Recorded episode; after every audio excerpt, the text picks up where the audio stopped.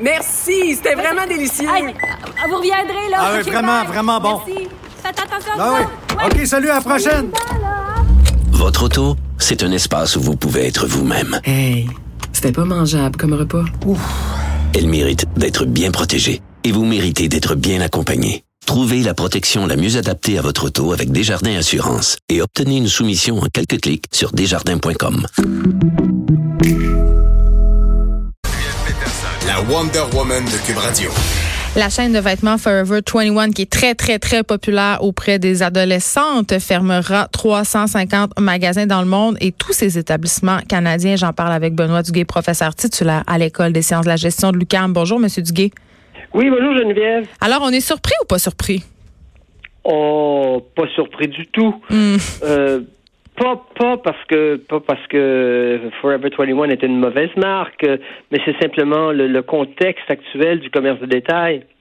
En combien combien de détaillants euh, ne comptons que les ceux dans le vêtement là Tarasuco, Mex, euh, euh, bon dans, dans un autre ordre de, de grandeur euh, Sears, euh, Target, euh, combien de disparus ces dernières années là Hein? Ben oui, c'est ça. Parce que là, évidemment, il y a deux affaires là-dedans. Euh, il y a le fait qu'on ferme pignon sur rue. Donc, est-ce que la marque va continuer ses ventes en ligne au Canada? En fait, euh, j'ai fait un peu de recherche, un peu comme vos recherchistes là, et on dit que les clients canadiens pourront con- continuer d'acheter sur le site web américain. Et euh, là, il y a quelque chose que, qui est pas tout à fait clair pour moi parce qu'on s'est mis sous la protection de la faillite euh, sous les lois américaines aussi.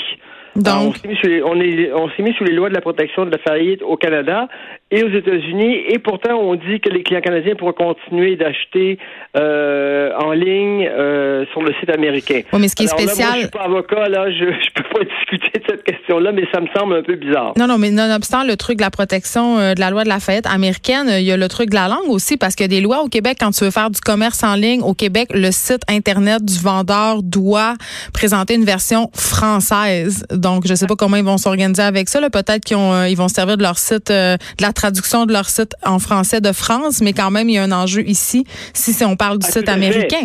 Tout à fait. Euh, euh, et, et- et tu as complètement raison, Geneviève. Sauf que si le site web n'est pas au Québec et n'est pas hébergé au Québec, et, et, et, euh, qu'est-ce qu'on peut faire? OK, je veux dire, il y a, des, il y a, il y a certes cette, cette obligation légale, OK, que le site web soit en français, mais l'obligation légale, est-ce que le Québec est en mesure de la faire respecter s'il n'y a rien de présent au Québec?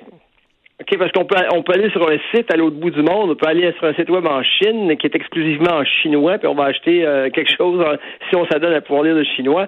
Et qu'est-ce que tu veux que le Québec y fasse là-dessus? Ils peuvent rien contrôler. OK, euh, parlons maintenant de l'industrie euh, de la fast fashion, donc de la mode rapide. Plusieurs personnes voyaient la fermeture des succursales de Forever 21 comme un signe que l'industrie de cette mode rapide, de ces collections qui n'arrêtent pas de sortir, parce que chez Forever 21, il y a une collection deux semaines, littéralement. Là, c'est pas le seul quand même. Là, on, on peut penser à Zara, Joe Fresh, euh, toutes ces grandes marques H&M qui, qui remplissent leurs magasins euh, allègrement. Euh, plusieurs voyaient en la fermeture de, de la chaîne Forever 21 une espèce de signe que le fast fashion s'essoufflait. Ben, écoute, là, t'as pas besoin de dire fast fashion. Non. Dis seulement fashion. OK?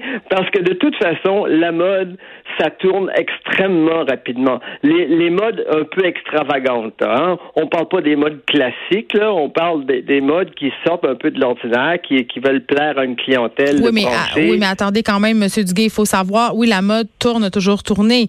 Avant, on avait quatre saisons dans les magasins, même les, les magasins de prêt-à-porter, là, je pense au château, je pense à Jacob, je pense à Mex, on avait Oui, quatre oui. saisons. Maintenant, on a 12 saisons. On a des arrivages euh, chez Frank qu'on peut s'abonner à un nouvel arrivage par mois. C'est qu'on a vraiment dupliqué là, tout ça. Donc, le- le- je serais pas d'accord pour euh, abandonner le mot fast. Ben, écoute, le- tu as raison pour ce qui est de, de- de- des quatre saisons, mais même dans les ma- magasins où tu avais traditionnellement seulement quatre saisons, maintenant, il y a des nouveaux arrivages. Je dirais peut-être pas aux, dou- euh, aux deux semaines, mais euh, à tous les mois. Oui, ils nous euh, ont habitués tous à ça. mois. OK, alors donc la, mode se renouvelle beaucoup plus fréquemment qu'elle se renouvelait. Euh, elle se renouvelle au sein d'une même saison. Il y a des arrivages différents au sein de la même saison. Va voir chez la L'abbé, va voir chez Simons, va voir où tu voudras. Tu vas constater que le- le- les arrivages le- ce que tu ce que tu vas avoir en, en magasin euh, au mois de septembre, puis ce que tu vas avoir en magasin au mois de, de, de, de novembre et décembre, ça sera pas la même chose. OK. Donc, vraiment, euh, vous, M. Duguay, vous attribuez ça à cette crise-là du commerce au détail, pas à, à un essoufflement, malheureusement, de cette industrie de la mode rapide qui détruit la planète. Non, euh, non abso- bon, euh, effectivement, parce que, écoute, qu'est-ce qui se passe en commerce de détail en ce moment-là? Le, le gros, gros phénomène, Ouais. OK, c'est c'est les achats en ligne. OK? Les achats en ligne qui, qui drainent une partie, une grosse partie, puis une partie de plus en plus grande des achats euh, euh, en, en commerce sur rue. D'accord? Et je ne dis pas que les commerces sur rue vont tous se fermer. Ils vont se transformer parce que même ceux qui vendent en ligne voient l'avantage d'avoir parfois des petites boutiques pour faire vitrine pour, me- pour, pour Ou des mieux vendre en ligne. Ouais. OK? Alors, c'est c'est ça qu'on voit en ce moment. L'autre phénomène qu'on peut voir, c'est que, bon, dans le fast fashion, il y a le vêtement qui est fast et qui fait fashion, mais la marque aussi peut tomber, euh, euh, euh, pas en désuétude, mais en perdre sa, perdre un peu de, ce- de, De son lustre. lustre.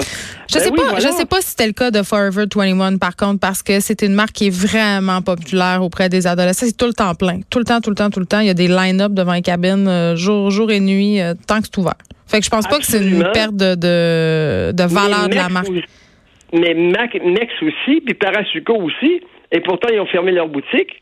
Ouais, non, mais y a pas, c'est pas le même engouement pour Mex et Parasco. Je le comparais pas à Forever 21 qui, qui, la, qui, qui peut se battre au niveau de la notoriété de la marque à des H&M ou à des Zara. C'est cool, Forever 21. Mex, c'est pas cool du tout pour les jeunes adolescentes qui est le public Ben, cible. ça l'est plus parce que Ouais. parce qu'il n'existe plus de toute façon.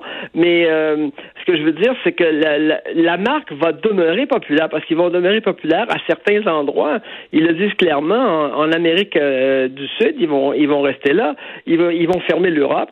OK, la, plus, euh, la plupart des magasins en Europe. Donc, on, on, sent là que peut-être euh, euh, est-ce que est-ce que la clientèle, ben, parce que la clientèle, elle vieillit, hein?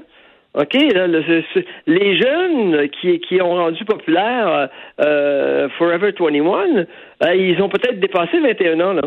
OK, alors, et puis la nouvelle, nouvelle génération qui suit, là, est-ce que eux adoptent et, eux aussi Forever 21? Il y a bien des questions à poser. Moi, j'ai pas toutes les réponses. là. Je fais juste des hypothèses cet après-midi, là.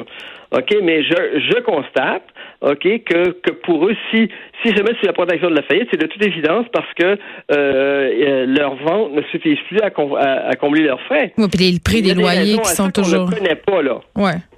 Ben, les prix des loyers, en tout cas, euh, c'est pas euh, quand même Ah, contribué. ah, ça, tu as complètement raison. J'ai parlé à suffisamment, à suffisamment de marchands qui disent que le prix des loyers, euh, surtout dans certaines villes, OK, euh, le- le- le- est vraiment leur nuit, même à Montréal. Oui, à on parle, on les peut parler de la à- rue Sainte-Catherine se, se plaignent du prix des loyers. Oui, puis le Carrefour Laval, les 10-30, c'est- ce sont des loyers très, très, très, très, très onéreux. C'est très difficile dans la vente au détail de réussir à avoir un fonds de roulement assez grand pour honorer toujours ces loyers-là, même si on est une grande chaîne. Est-ce qu'on pourrait euh, penser, en terminant, M. Duguay, que d'autres grandes chaînes comme Forever 21 seraient, vont être tentées dans le futur de se retirer du marché en Amérique du Nord? Écoute, depuis, ce qu'on voit là depuis cinq ou six ans, là, on peut pas savoir d'avance. OK? On, ne peut pas savoir d'avance qui est la prochaine victime, là. Euh, mais il va y en avoir d'autres, ça c'est certain. OK? Lesquels, je ne sais pas. Parce que si j'avais une boule de cristal, là, euh, je, je serais mi- milliardaire actuellement. OK? Je pourrais prédire les choses à l'avance et puis, puis euh, jouer à la bourse en conséquence et puis je ferais une fortune. Et je, je n'ai pas de boule de cristal. Je ne peux pas te dire avec, avec certitude qui va, qui va disparaître, mais je peux te dire qu'il y en a qui vont disparaître, qui sont ici aujourd'hui, qui ne seront pas ici demain. Benoît Duguay, merci. Vous êtes professeur titulaire à l'École des sciences de la gestion de l'UCAM. Euh, avant qu'on s'en aille à la pause, euh, je voulais qu'on revienne sur le procès d'Hugo Fredette. J'en ai parlé la semaine passée. Euh, L'avocat de la défense qui est allé d'une plaidoirie que je trouvais excessivement problématique, une plaidoirie où on sous-entendait que la victime, Véronique euh, Bard, était une femme euh, difficile qui harcelait son conjoint, qui le dénigrait en public. On est même allé euh, jusqu'à parler d'une certaine emprise sexuelle euh, de la part de Madame Barbe sur Hugo Fredette. Elle, le tenait par le sexe, ce sont les mots de la défense. Donc vraiment, euh, essayer de faire paraître cette femme-là, cette victime-là qui a perdu la vie hein, des mains de son ex-conjoint pour une crise de folle. Et là, je, capote parce que la famille d'Hugo Fredette en rebeure une couche et euh, témoigne en disant que Madame Barbe était dénigrante envers son ex-conjoint, très impatiente, agressive. le, père euh, de Monsieur Fredette. Sais, je comprends là, je comprends quand, quand ton enfant commet un geste comme celui-là, humainement parlant, tu cherches des justifications. Tu cherches des raisons. Tu veux l'excuser. C'est ton enfant, tu l'aimes. C'est un réflexe parental tout à fait normal.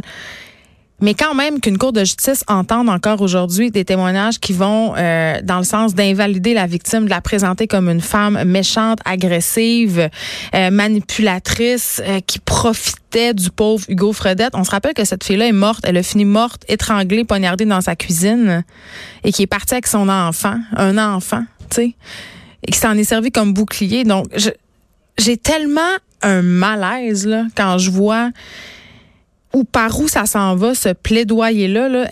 Quand est-ce qu'on va les lâcher, les victimes? Quand est-ce qu'on va arrêter de dire que c'est de leur faute? Quand est-ce qu'on va essayer de qu'on va, qu'on va arrêter de dépeindre les femmes assassinées par leurs ex-conjoints comme des espèces de Jézabel envoûteuses succubes des enfants? Elle l'a poussé à bout. Elle le tenait avec le sexe. Elle le manipulait. Elle parlait dans son dos. Ouais, même si tout ça est vrai, là, elle méritait pas de finir étranglée sur son plancher de cuisine. On s'arrête un instant. De 13 à 15, les effrontés.